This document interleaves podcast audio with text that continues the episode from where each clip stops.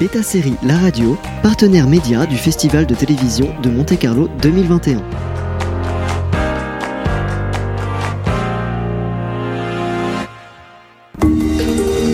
Originals, découvrez en avant-première nos interviews sur les séries qui font l'actu. Bienvenue sur Beta Série La Radio pour un épisode d'Originals, l'émission dédiée aux séries qui font l'actu. Aujourd'hui, coup de projecteur sur The Defender, série sélectionnée au Festival de télévision de Monte-Carlo 2021 dont nous sommes partenaires médias. Hi Teresa, hi Michal, thank you for being with us today. So your show is centered on the Czech educational system. It's made of 10 episodes that tell a different story each time, but in the same context. So it's a procedural show. We were lucky enough to see the first one. It's about a teacher who becomes a school ombudsman. Will it be then him solving a different case on every episode? Yes. The first episode, um, you speak about a subject that is very taboo uh, in France and maybe uh, in the world the bullying of a teacher. Why was that particular theme chosen? Yeah, the beginning was that uh, we tried to uh, tell 10 um, stories based on true events. And this uh, was a very famous event in uh, in our country that happened that uh, that students bullied uh, uh, their teacher. So we try to to show by this case how difficult is work in uh, in school system. So that was the, the target to bring attention to socially important message. Um, can you explain to our uh, French listeners what's an ombudsman? Uh, that's the ombudsman is job uh, mm, who uh, uh, for for ministry of uh, of school and uh, the man who is doing this work is that he is ready to support the the weak uh, in social system so he help um, uh, help people in uh, in bad situation, uh, teacher or or uh, parents who feel um, who feel weak and, and need support.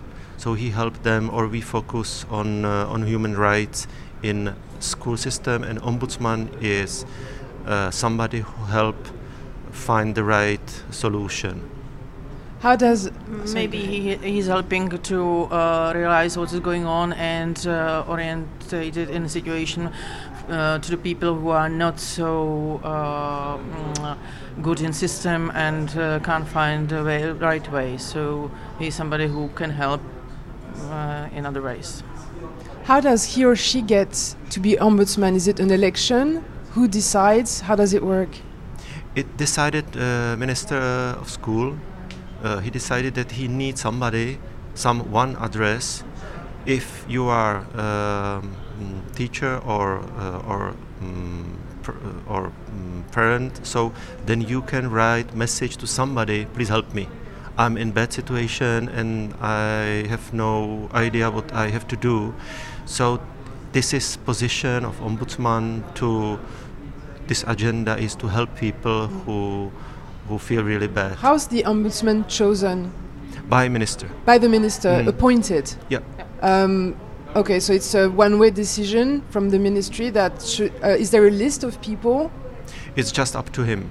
So Okay. it's up to him to choose the right man and, and that's it. How's the choice made? This is new function, new mission. So maybe uh, in the future will be uh, much more uh, mm, uh, in focus. But now it's uh, I don't know four four years or three years uh, new. So uh, So it's like and, and that's uh, that's sad or funny in the same time that uh, nobody knows or, or not many people knows that that we have ombudsman uh, f- for a school.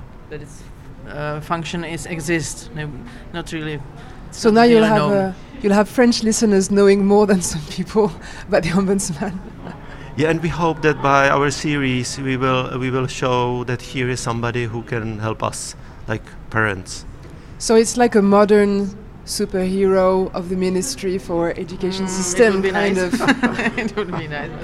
So, um, why did you want to make a show about the educational system? Was it something important for the public, or was it because there was a specific event and it's a reaction? How did the idea come to life? Both. Yeah, yeah, all of that. The the main aim is because we we remember uh, the good teacher uh, till the rest of our lives, as well as the bad one. Uh, so that was the first idea. How hey, let's focus on good teacher and help them, uh, support them, uh, and in the same moment help uh, parents who try to find the best solution for uh, their children, for our children. How did you choose the cast? And uh, maybe especially Lucas Vasulik, if I pronounce it okay. Mhm, Yeah. Um, we have to find somebody who is uh, known in Czech country, and uh, Lukáš Vaculik is big star, and he knows him uh, from our, our previous projects, and he is a great person, and I like to work with him. So it wasn't first choice. He doesn't know, but I, won't can say it tell. here. But uh, uh, finally, that was the best choice. So uh, I was happy with the casting. he is heartbreaker uh, for our generation. So uh, 20 years ago, uh, his poster was in every uh, child room, and girls uh, loved him. And we we would like to have somebody who will help us to to take attention for our show. And he is a great actor, and uh, his uh, acting history is almost is always um, positive character and our uh, defender is a little bit um, a little bit.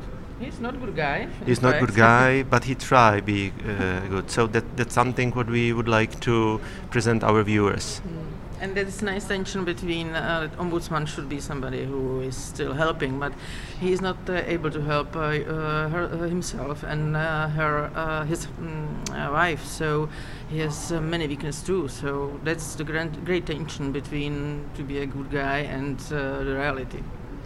Do you have any idea if the show uh, will be able to be distributed in France? yep you have no idea No idea. Well, fingers crossed. Are you going to do a season but two? it's available I'll make sure people know. I'll tell everyone it's available. yes please I'd love to see the rest of the season because we've only seen the first episode, so I'm very curious now. Um, are you going to do another season? Oh, it's uh, uh, we even di- didn't start with this series. So uh, we uh, we will broadcast it uh, on uh, September.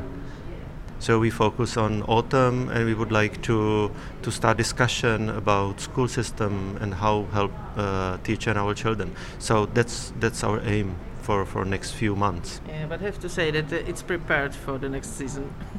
Okay, so something is coming. Is I there? mean, like, I mean, at the end is such kind of uh, hoping that maybe we can continue.